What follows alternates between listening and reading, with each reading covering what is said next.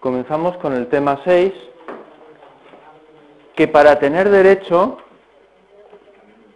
para tener derecho, tiene que tener esa persona pensión compensatoria. Luego, si no tiene pensión compensatoria, no tiene derecho a la pensión de viudedad. Me estoy refiriendo mm, cuando hablamos, sobre todo, de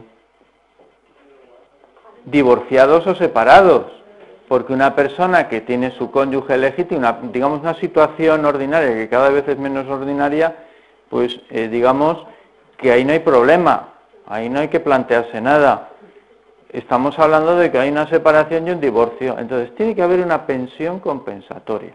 Pero es una pensión no de seguridad social, insisto, es una pensión, exacto, de derecho común, de derecho civil, y por tanto, si tienes derecho a esa pensión, fallece el, que la proporciona, el sujeto causante, se extingue y tienes derecho a la pensión de viudedad. Es como un requisito más que se le exige para tener derecho, porque date cuenta que eres un excónyuge, no eres el cónyuge. ¿eh? Claro, si cumple los requisitos que hemos visto antes. Es decir, aquí hay un doble requisito. El requisito que se exige al sujeto causante, que es estar de alta, y en su caso carencia, si es enfermedad común, y luego el requisito de que hay una pensión compensatoria. Si no hay pensión compensatoria, el excónyuge no tiene derecho a la pensión de viudedad. ¿Vamos bien? La pensión compensatoria la paga el que fallece. Una vez fallece... Claro, tiene que existir para luego tener derecho... ¿Eh? Claro, claro, eso es. La paga el marido, suele ser el marido, sí. Sí. Hay un límite ¿eh? que es que el importe de la pensión de viudedad no puede ser superior a la pensión compensatoria. De manera que si la pensión compensatoria, pongamos por caso, son 1.200 euros al mes, que es mucho, pues si la pensión te sale a 800 euros, no tiene mucho sentido, pero en fin, si fuera así, pues ¿cómo le vas a pagar tú 1.200 si tiene un...? Pero bueno, podría ser. Pues la pensión de viudedad, imagínate que la pensión de viudedad le sale quiero decir, una cantidad superior, 1.500, pues la pensión de viudedad no puede ser superior a la pensión compensatoria. Es una norma que establece aquí la esta. De manera que tú haces el cálculo de la pensión de viudedad, te sale, te sale 1.500 euros, que no es normal, ya digo, no, es nada normal, incluso casi es difícil, porque la pensión de viudedad es un, es un 52% de la base reguladora, podría ser, pero bueno. Y luego resulta que la pensión compensatoria son 1.200 o son 1.000 euros, bueno, o menos, 800 pues la pensión de viudedad de 1.500 quedaría reducida a 800 euros. ¿eh? es esa es la cuestión. Eso, está, eso es como está regulado mm, pues ahora mismo, ¿no? ¿Mm?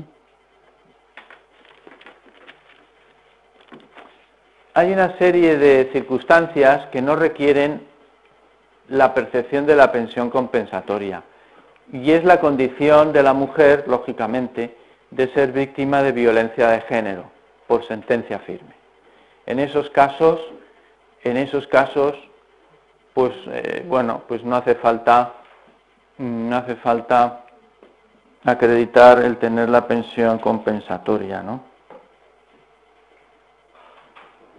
Eh, en todo caso, tendrán derecho a la pensión de viudedad. Las mujeres que, aun no siendo acreedoras de pensión compensatoria, pudieran acreditar que eran víctimas de violencia de género en el momento de la separación judicial, en el momento de la separación judicial o el divorcio mediante sentencia firme.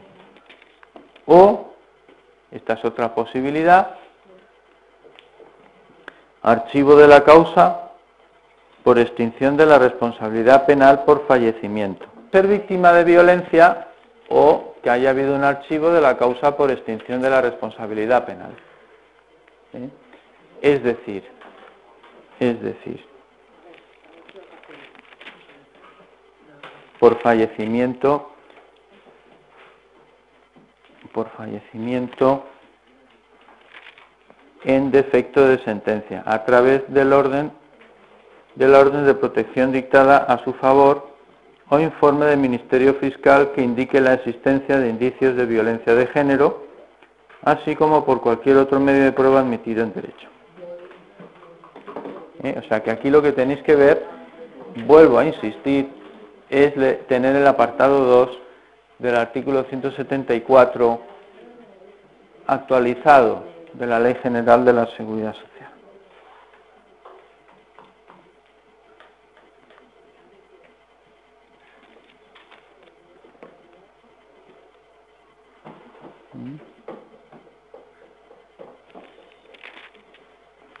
Esas son las dos posibilidades en las cuales se puede obviar el tema de la, de la pensión compensatoria. Y ahora viene el tema, ahora viene el tema de que haya otros beneficiarios. ¿Eh? Ahora viene el tema de que existan otros beneficiarios, porque es verdad que pueden haber varios cónyuges, o sea, que sean excónyuges, ¿no?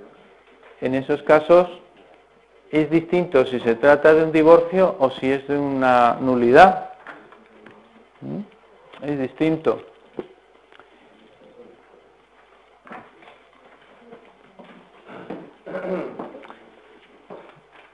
Porque si ha habido divorcio, ya hay una concurrencia de beneficiarios, es decir, que haya varios excónyuges, ¿eh?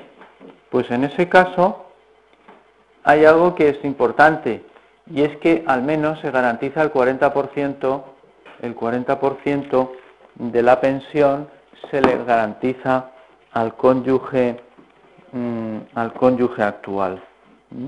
En la página 385, digamos que en el epígrafe 2112, eh, esto pues mejor los cuatro primeros párrafos los dejáis estar y enganchamos ahora con el último párrafo ¿eh? de la página 385 cuando habla de en caso de divorcio si se produjera una concurrencia de beneficiarios. A partir de ahí sí que ya vale, ¿eh? pero lo anterior no porque ha cambiado. Los tres anteriores al caso de divorcio. Sí. O sea, esto mejor dejarlo estar porque esto ha cambiado. Claro, porque esto de la pensión compensatoria y eso no está como está ahora y es a partir de aquí. En caso de divorcio, al final, a partir de ahí sí. Entonces, si se produjera una concurrencia de beneficiarios, se le reconocerá pensión de viudedad proporcionalmente al periodo convivido. ¿eh? Lo único que al cónyuge actual, al cónyuge, digamos, vigente, se le va, por lo menos, por lo menos, se le va a dar el 40% de la pensión. Entonces, este hombre o esta mujer se ha casado tres veces. Sí. Cuando se casa, digo, cuando se muere está casado, pero ha tenido dos relaciones anteriores, dos matrimonios anteriores. Entonces, ¿esas tres mujeres van a cobrar la pensión de viudedad? Van a cobrarla si reúnen los requisitos que hemos visto de la compensación, de la pensión compensatoria, o si son víctimas de violencia de género, o el tema del archivo de una tema de... Pero, pero proporción, ¿no? No cobran la misma cantidad. En proporción, claro. Siempre en proporción al, al, tiempo convivido. La única diferencia es que al cónyuge sobreviviente, al cónyuge auténtico, al, real, al presente, al, ¿eh? como le queramos llamar, pues el, eh, el, que está ahora con esa persona, ese al menos va a tener derecho al 40% de la pensión. Y a partir de ahí, ese 60%, no, mejor dicho, al menos va a tener el 40%. Le van a calcular a todos el tiempo proporcional. Y a lo mejor el, que, con el que está ahora está, está pues un 70%. Bueno, pues el 70%. ¿Eh? Pero si, por ejemplo, está viviendo dos meses o tres meses y tiene un 10%, le van a respetar el 40%. Me explico que como mínimo va a tener el 40%. Y luego el porcentaje y la diferencia proporcional con el resto de cónyuges. ¿Eh? Eso es lo que dice la norma. ¿De acuerdo? Si no concurre nadie, es decir, imaginaos otro ejemplo. Una persona se casa y se divorcia. Y cuando se divorcia no se casa con nadie ni se junta con nadie porque está escarmentada ya del todo. Entonces, ¿qué dice? Fallece el sujeto causante y queda una persona que es excónyuge. Bueno, pues esa, esa persona va a percibir toda la pensión. Va a percibir toda la pensión, pero insisto, con todas las condiciones que estamos hablando. Lo de la pensión compensatoria, que tuviera derecho a una pensión. No tiene pensión compensatoria. Pues nada. Ah, O víctima de violencia de género o estas otras cosas. ¿Vale? ¿De acuerdo? ¿Qué? Sí, mira, es lo siguiente. Cuando, cuando no hay concurrencia de beneficiarios, es decir, que una persona se casa y se divorcia, fallece uno de ellos, pues uno puede decir, hombre, ya se han divorciado, no tienen nada que ver, pues fuera. Pues no. Si hay pensión compensatoria, en ese caso tiene derecho. Pero la- el matiz está en que no es proporcional al tiempo convivido. Podrías pensar, bueno, entre su vida completa y el tiempo que está casado, le calculamos la pensión de viudedad. No, no, tiene derecho al 100% de la pensión de viudedad, aunque no sea su cónyuge actual. ¿eh? Es decir, que tiene derecho a, a todo. ¿Mm?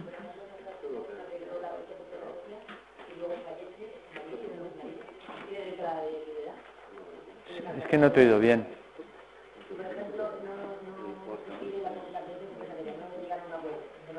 Pues no tiene derecho a la pensión. El exmarido entonces no tiene derecho a la pensión, porque tiene que tener la pensión compensatoria, por sentencia además. ¿Cómo?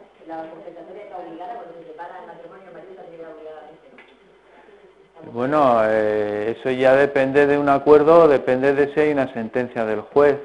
Eso tiene que costar. No está cobrando. Pues no tendría derecho. Sí, tendría que demandar, pero claro, que lo haga antes de que fallezca porque si no, no tendrá derecho a la pensión de viudedad. ¿Eh?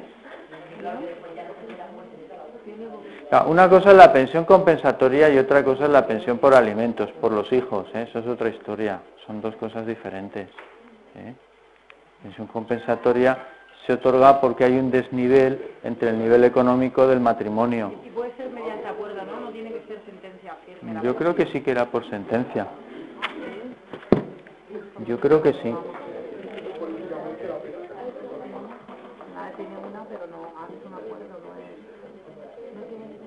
Bueno, es la pensión compensatoria a que se refiere el artículo 97 del Código Civil.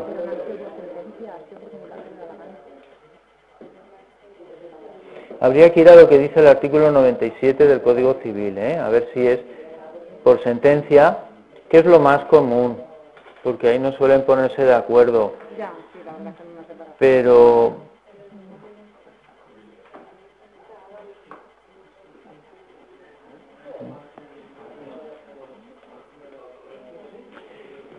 Hombre, si hay una pensión compensatoria, llegan a un acuerdo y aparece ese acuerdo en algún escrito notarial o en algún escrito, entiendo que tendría la misma validez, ¿no?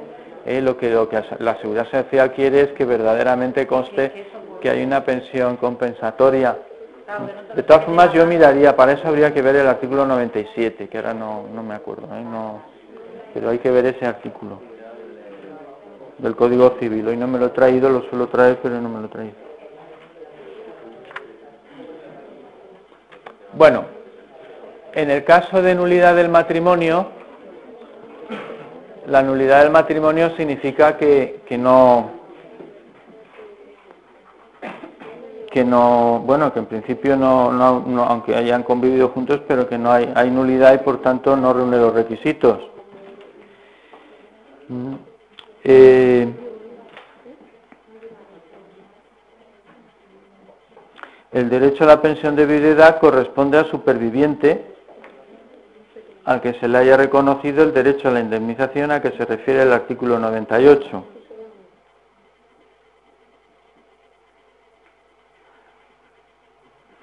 Este es un poco, este, esta indemnización es diferente, no es la indemnización, no es la pensión compensatoria, esto es una indemnización a que tiene derecho la parte que ha contraído el matrimonio de buena fe de la otra parte, ¿no? ¿Eh? Según este precepto, el cónyuge de buena fe cuyo matrimonio haya sido declarado nulo tiene derecho a una indemnización si ha existido convivencia conyugal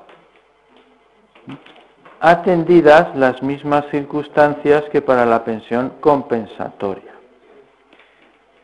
¿Qué quiere decir?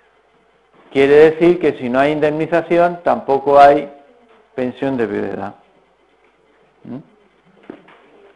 Así que lo que decimos para los que se divorcian, eh, pues lo decimos en la pensión compensatoria, decimos lo mismo para las nulidades en el caso eh, de esta indemnización que debe de pagar. Ya sabéis que la indemnización es un pago a tanto alzado, no es una pensión, y por tanto también, si no hubiera indemnización, no habría derecho a la pensión de viudedad. Luego sería un requisito añadido en el caso de nulidad. Hay un matiz en el caso de la nulidad, en el caso de, en el supuesto de que solo haya un, bueno, sí, ahí solo hay uno, si es nulidad es uno y ahí es que únicamente tiene derecho a la pensión de viudedad en proporción al tiempo de convivencia. De tal manera que se calcula la, pensión de se calcula la pensión de viudedad y en función del tiempo de convivencia, pues si a cabo de un par de años se ve que es nulo, pues entonces se calcula la pensión en función a la nulidad, al periodo de dos años. Luego no va a cobrar la pensión al 100%, sino que va a cobrar la pensión en función del tiempo de convivencia. ¿eh?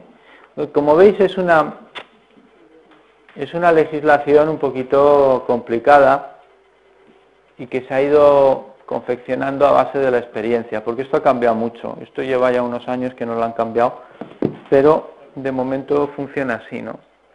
Entonces, esto es lo que tiene, esto es lo que tiene eh, el tema de la separación, los divorcios, las nulidades, distinguiendo si hay distinguiendo si hay concurrencia o no hay concurrencia de beneficiarios.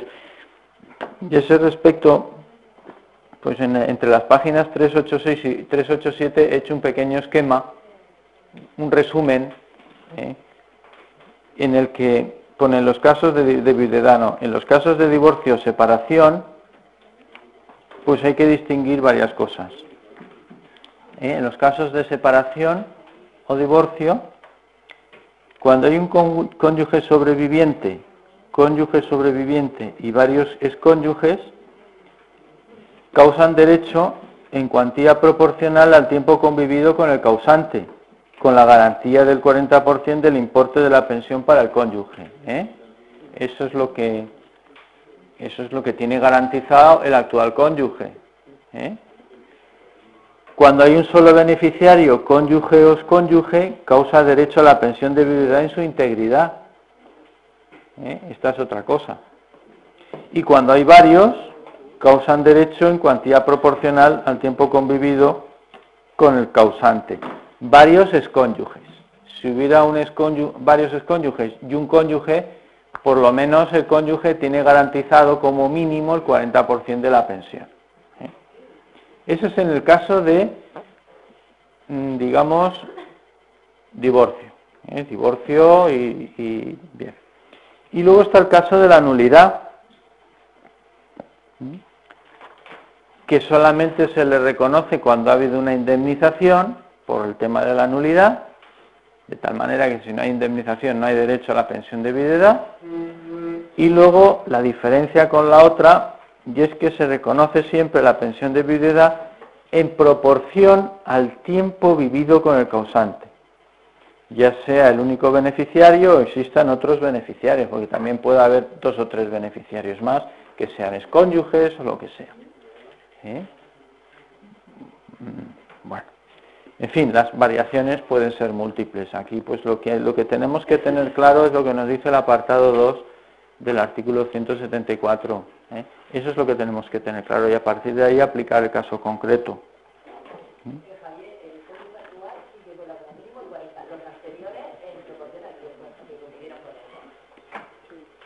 Sí, yo creo que sí, pero bueno, eso es de hace ya tiempo. ¿Te refieres a la, la pensión de viudedad? Sí. Como mínimo el 40%. Sí. Y los anteriores sí que realmente lo que le toque, ¿no? Los anteriores sí. Sí, los escónyuges, sí. Sí. Sí. Cobran en proporción al tiempo convivido, pero todos con, con los requisitos de la pensión compensatoria. A ver, puede ocurrir que se extinga la pensión de viudedad de uno de los cónyuges por nuevas nupcias o por fallecimiento. ¿eh? Es que las cosas se pueden complicar. Entonces, puede ser que un cónyuge fallezca. Entonces, ¿qué ocurre? Pues que su pensión acrece proporcionalmente al resto de escónyuges. ¿eh? Es como la cosa, es decir, esto es una pensión que va, es como una pelota que va pasando por ¿eh? el juego de la pelota, tal. Pues aquí fallece uno, pues bueno, tocan a más.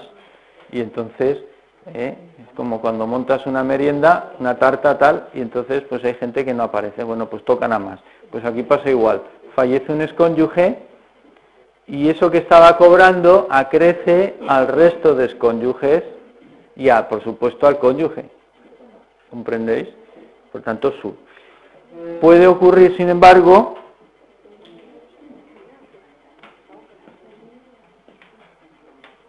que fallezca.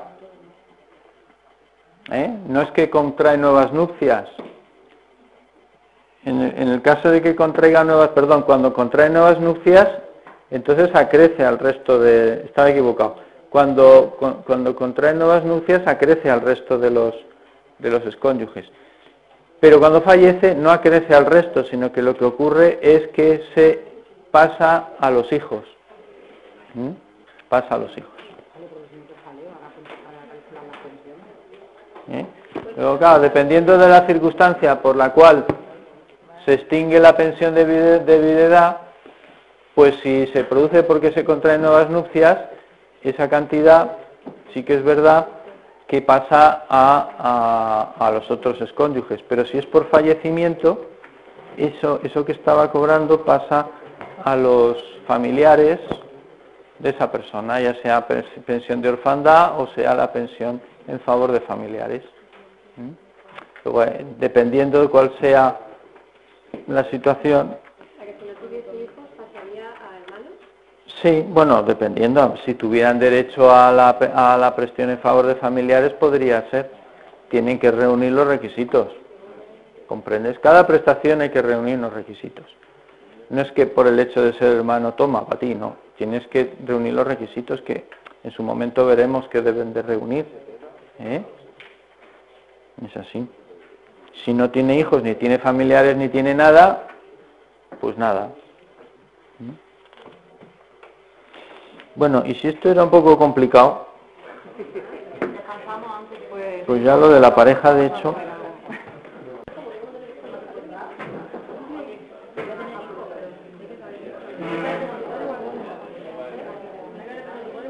Bueno, continuamos. Y vamos a, a ver dentro de lo que es la pensión de viudedad pues hemos visto lo que es la pensión de viudedad en situación de matrimonio. ¿eh? Eso es, digamos, que es el apartado 1, ¿no? El apartado 1, matrimonio, digamos, ordinario, sin mayor problema. Y el, y el apartado 2, lo que hemos visto, pues es cuando hay problemas. Es decir, que hay separaciones, hay divorcios, hay nulidad y en ese caso, ¿cómo se gestiona esa pensión de viudedad? ¿Eh? Distinguiendo además si hay o no hay concurrencia de beneficiarios. Por, eso ese apartado 2 trata de eso. ¿eh? Ese es el apartado 2. Y ahora vamos a meternos con el apartado 3. El apartado 3 aparece porque por primera vez, por primera vez se va a tener en cuenta a las parejas de hecho a los efectos de acceder a la pensión de viudedad, algo que era que tenían absolutamente vedado antes del año 2008. Parejas de hecho, mm, en principio, mm, muchas de ellas, y yo conozco algún caso, que se casaban simplemente por el hecho de poder acceder a la pensión de viudedad. Entonces, en contra de sus convicciones, pues se tenían que casar. De esta manera se les facilita la posibilidad de acceder a la pensión de, de viudedad sin casarse. La única cuestión, yo aquí me planteo dos o tres cosas, y una de ellas es, si verdaderamente son pareja de hecho, ser pareja de hecho implica una cierta hostilidad a todo lo que signifique el ordenamiento jurídico, es decir, a todo lo que signifique seguridad jurídica. Y por tanto, desde el momento desde el momento en que entran en la figura de la pareja de hecho, pues ya están entrando, están entrando en burocratizar la figura de la pareja de hecho. Luego ya no está el pareja de hecho. No está el pareja de hecho porque, como veréis, ahora que entraremos, la pareja de hecho, para poder acceder a la pensión de, de viudedad, digamos, el sobreviviente, va a, tener que, va a tener más dificultades que un matrimonio y va a tener que justificar, en definitiva, va a tener que hacer más papeles que un matrimonio. Por tanto, si eso va realmente en contra de las convicciones, pues no lo entiendo, ¿no? Es decir, que realmente de hecho ya tiene poco, porque tienen que justificarlo tanto que es pareja de hecho, que al final, pues, eh, en fin, no está tan claro, ¿no? Mientras que si contraen matrimonio, simplemente con, con, el, con, el, con el documento del matrimonio ya lo tienen. Aquí tienen que justificar convivencias, tienen que, justificar disminución de ingresos, tienen que justificar tantas cosas y a la postre no está equiparada, no está equiparada la pensión de viudedad, no está equiparada el matrimonio con la pareja, de hecho. Pero bueno, esto es una consideración inicial que, que, bueno, que me parece a la vista del estudio ¿no? de esta de esta modalidad de pensión de jubilación derivada del concepto de pareja de hecho. ¿Y qué es pareja de hecho? Pues el concepto aparece, ya digo, en el apartado 3, página 388 del libro, cuando dice que es la constituida, que es la constituida con análoga relación de afectividad a la conyugal. Con lo cual, claro, eh, realmente no es decir mucho, ¿no? Dice, con análoga relación de afectividad a la conyugal. Bueno, bueno. Eh, por quienes no hallándose impedidos para contraer matrimonio, no tengan vínculo matrimonial con otra persona, ya acrediten, y aquí ya te empiezan a pedir papeles, ya acrediten mediante el correspondiente certificado de empadronamiento. ¿eh? Luego a la hora de la verdad ya tenemos cosas. Certificado de empadronamiento, una convivencia estable y notoria. De tal manera que todo lo del afecto y tal está muy bien, pero aquí lo que importa es la convivencia estable y notoria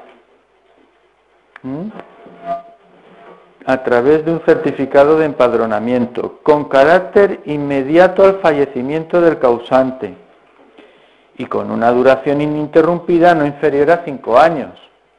De modo que ya tenemos un requisito claro, convivencia ininterrumpida de cinco años. ¿Cómo se acredita? A través de un certificado de empadronamiento. ¿Mm? De tal manera que si una pareja de hecho fallece sin ese certificado de empadronamiento, pues con una antigüedad por lo menos que acredite cinco años de convivencia, pues ya vamos a, tener dificultad para acreditar la existencia de esa pareja de hecho. Pero además, para acreditarlo, esa existencia de pareja de hecho debe acreditarse mediante la certificación de la inscripción en alguno de los registros específicos existentes en las comunidades autónomas. ¿Eh? Luego tienes certificado de empadronamiento, pero luego tienes que inscribirte en un registro, ¿eh? ya sea de la comunidad autónoma, ya sea en los ayuntamientos, que también hay unos registros de parejas de hecho, ¿eh? o mediante documento público. Es otra posibilidad que te ofrece que te ofrece, es decir, un documento público donde aparezca pues la constitución de esa pareja de hecho.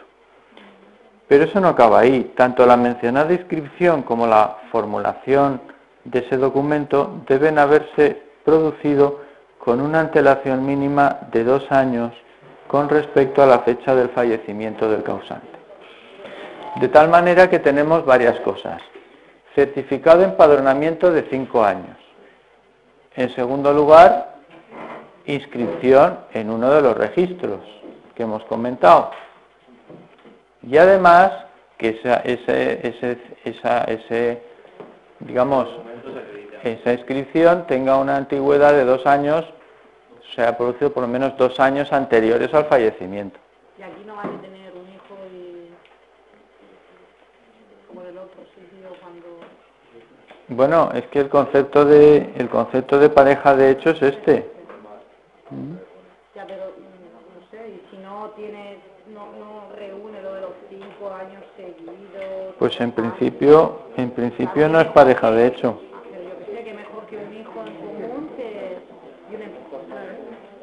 En principio no.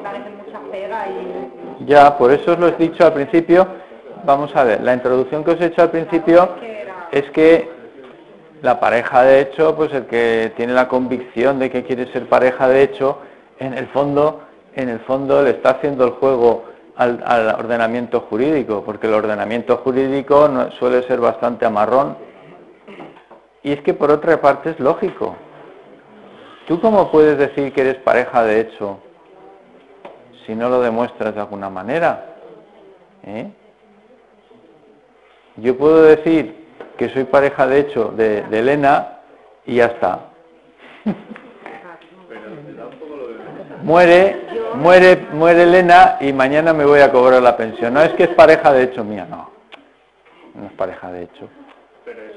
Pero hay que demostrarlo con una convivencia persistente. ¿eh? Y aquí dicen, pues ¿cuánto tiempo? Pues cinco años. Cinco años de convivencia estable y notoria. O sea, no es que sea una convivencia pero, ¿y estable y notoria cómo demuestro yo que es estable? Pues se presume, se presume que es estable y notoria a través del certificado de empadronamiento. Claro. Un certificado de empadronamiento de cinco años, ¿eh? duración ininterrumpida no inferior a cinco años.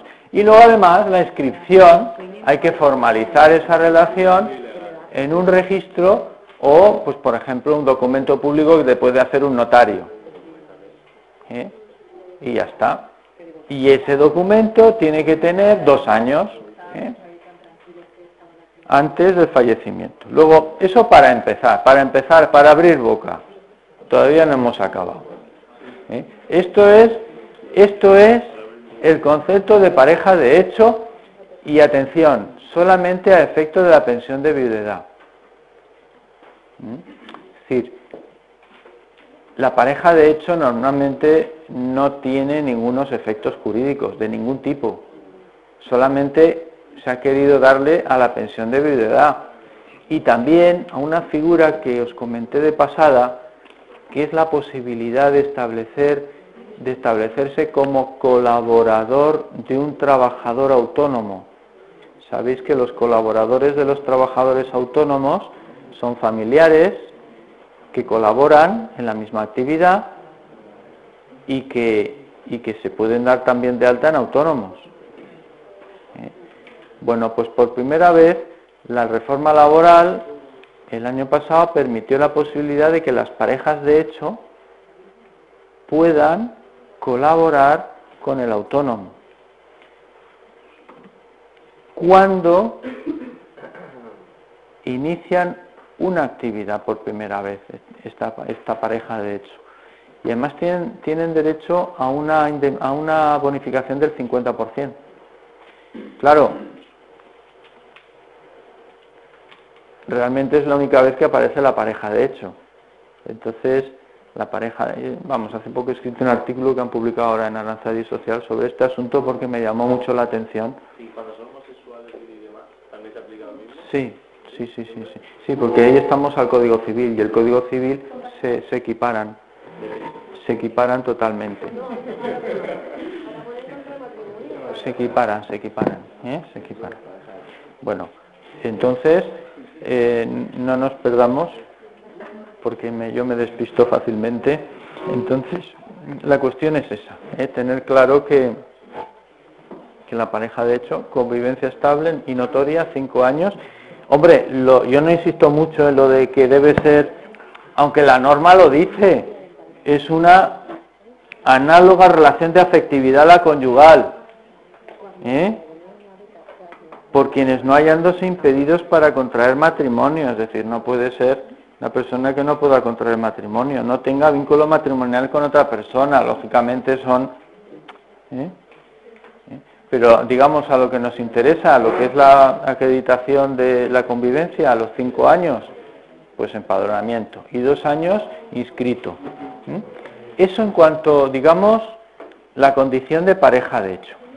Por otro lado, estas mismas condiciones son las que se exigen al autónomo que os comentaba antes, ¿eh? o sea, que han copiado literalmente la misma redacción del apartado 3 del artículo 174, pero claro, solo en lo que afecta a las condiciones, no en lo que se va a fallecer, claro, no, se exige que haya fallecido, pues no tiene sentido, ¿no? Un autónomo. Bueno, requisitos. Porque hemos hablado de lo que es un hemos hablado de lo que es una pareja de hecho, pero no los requisitos. Además de los requisitos de alta y cotización exigidos al sujeto causante, ¿eh? Decir, aquí también, a ver, escuchar, cuando hablamos de los requisitos del matrimonio, estamos hablando de la pensión de viudedad, estamos hablando de los requisitos del sujeto causante. Pero aquí tenemos que hablar además en pareja de hecho de la realidad de esa pareja de hecho.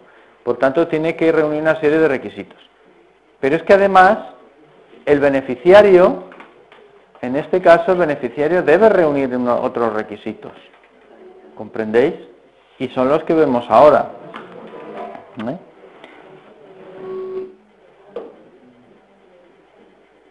Entonces, esos requisitos suponen que los ingresos, escuchar, los ingresos del beneficiario, los, los, ingresos del beneficiario en el año anterior al fallecimiento del sujeto causante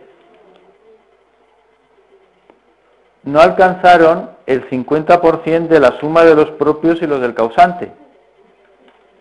¿Eh? Es decir, te está, te está exigiendo un límite de ingresos. ¿eh? Por, quiero decir, esto no se le exige cuando hay matrimonio. Es decir, el 50%, o sea, te pide que no alcance el 50% de la suma de los propios y los del causante del año anterior. ¿Eh? Tal manera que si uno tiene la mitad de ingresos del que se murió, no tiene derecho, porque no debe alcanzar el 50%. Por tanto, no tendría derecho. En el matrimonio al beneficiario no se le exige No. nada. A la pareja, de hecho, se le exige. Qué barbaridad, que no, no sé yo. Y es más, pero ojo, ahí no acaba la cosa. Ahí no acaba la cosa. Dicho porcentaje será del 25% en el caso de inexistencia de hijos comunes. De tal manera que si de 100 euros Más de 25 llegas a 25, tampoco te la dan. llegas a 25 euros, tú ganas 25 euros. Y la otra persona gana 75, si tú ganas 25 y no tienes hijos comunes, entonces no tienes derecho. Y si tienes hijos comunes, sí. Entonces, si tienes hijos comunes, al 50%. ¿Comprendéis? Sí. ¿Mm? Vamos, que yo no haya hecho esto, no sé. Pues esa es la cuestión. Bueno, esto simplemente es decir que no está equiparada la pensión de viudedad del matrimonio con la pensión de viudedad de, los, de las parejas. De hecho, de todas formas, pensad que esto supone un avance. Pensad lo que queráis. Esto es un avance. Antes no había derecho. Realmente, realmente son requisitos muy exigentes y son requisitos que van mm, de cara a que la persona beneficiaria no tenga recursos. Porque si los tiene o sube un poquito más de los que tenía la otra persona, pues entonces resulta que no, que no tiene derecho, ¿no? ¿Mm? Esa, esa es la cuestión. Eh, pero bueno, de todas formas, si no reúne ninguno de los dos, te queda siempre, como dicen, París, ¿no? Pero no obstante, también se reconocerá el derecho a la pensión cuando los ingresos del sobreviviente resulten inferiores a 1,5 veces el importe del salario mínimo interprofesional. Es decir, no le dejan del todo tirada a esa persona. ¿eh? Quiere decir que si tú no cumples esos porcentajes de, de- ingresos, de no llegar a tales, a tales 50 o 25%, sí que te permiten el tener derecho a la pensión siempre y cuando tengas ingresos inferiores a 1,5 veces el salario mínimo interprofesional. Ahora, eso hay que mantenerlo no solo en el momento del hecho causante, sino a lo largo de la pensión. Y ese límite se incrementa medio punto por cada hijo en común. ¿Vale?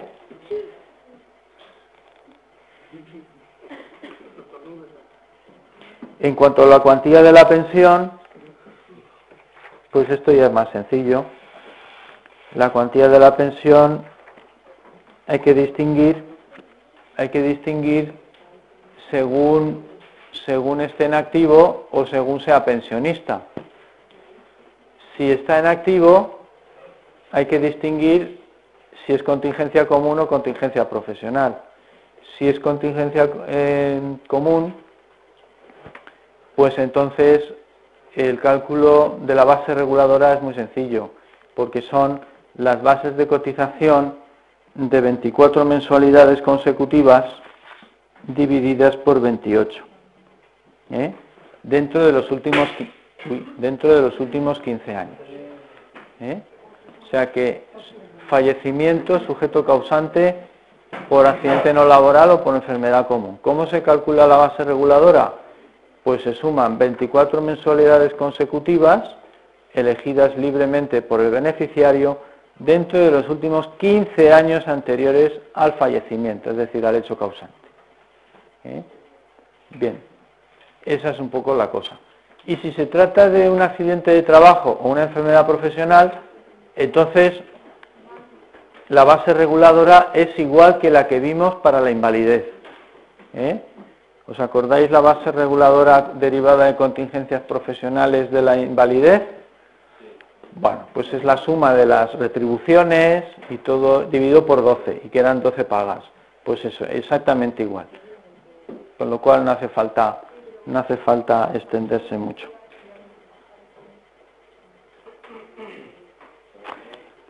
Eso cuando se trata de activos, gente que está trabajando. ¿eh? Ahora, si es pensionista, Si es pensionista, imaginaos que es un pensionista que fallece. ¿Cómo le calcula la pensión de viudedad a la viuda? Pues es sencillo. Se toma la base reguladora que sirvió para calcular su correspondiente pensión. ¿No? Se coge la base reguladora de la pensión de jubilación y se revaloriza, bueno, en realidad lo que se hace, se toma la, base reguladora de la pensión que se calculó en su momento, ya sea de invalidez o de jubilación, y se le aplica el porcentaje que ahora veremos cuál es el que se le aplica. Y una vez hecho eso, se va revalorizando desde la fecha y ya está, ya tenemos la pensión de viudedad. Y la jubilación parcial, pues es un tema ya que